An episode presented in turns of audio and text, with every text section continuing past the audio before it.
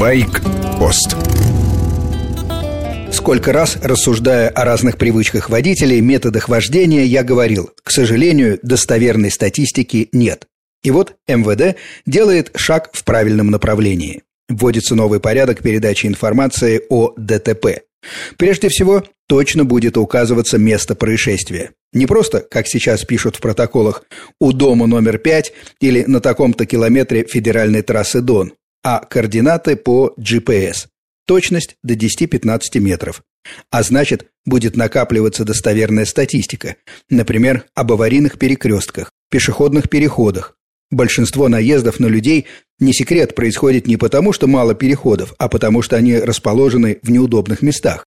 Будут объективные данные для разбирательств с дорожными службами, установки светофоров, изменения разметки, Сейчас для фиксации ДТП в статистику попадает 13 параметров. Новый стандарт будет учитывать 187 аспектов. Впервые речь идет о сопутствующих нарушениях, тех, которые были совершены одним из водителей, но не стали прямой причиной столкновения.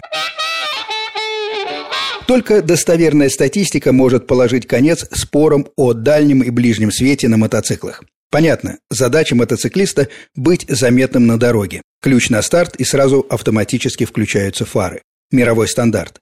Но насколько помогает ближний избежать ДТП? По статистике США всего на 6%. Именно поэтому многие мотоциклисты днем ездят с дальним. Так заметнее.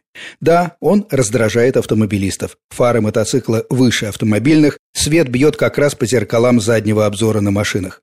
Некоторые добавляют противотуманки. Третье – еще и аварийку. В итоге так и ездим, как елочные игрушки. И то не помогает.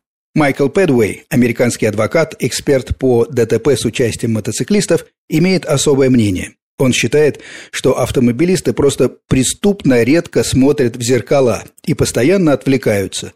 Пишут СМС, говорят по телефону, с головой уходят в споры с пассажирами или наоборот, почти спят на ходу.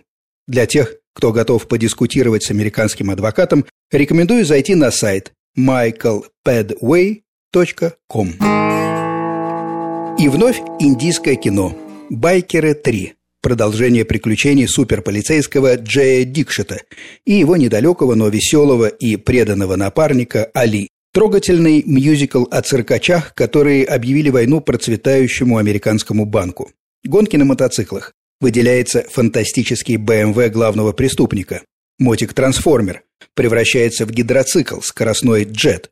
Герои носятся на мотоциклах без шлемов и без очков, что наталкивает на подозрение, что все эти гонки – компьютерная графика. И все равно хорошее, доброе кино. «Байкеры 3», Индия, 2013 год, продолжительность 2 часа 50 минут. С вами был Фонтон Старший. Байкпост – программа о мотоциклах, мотоциклистах и безопасности на дорогах. Короткая рубрика по будням, часовая программа «Воскресенье».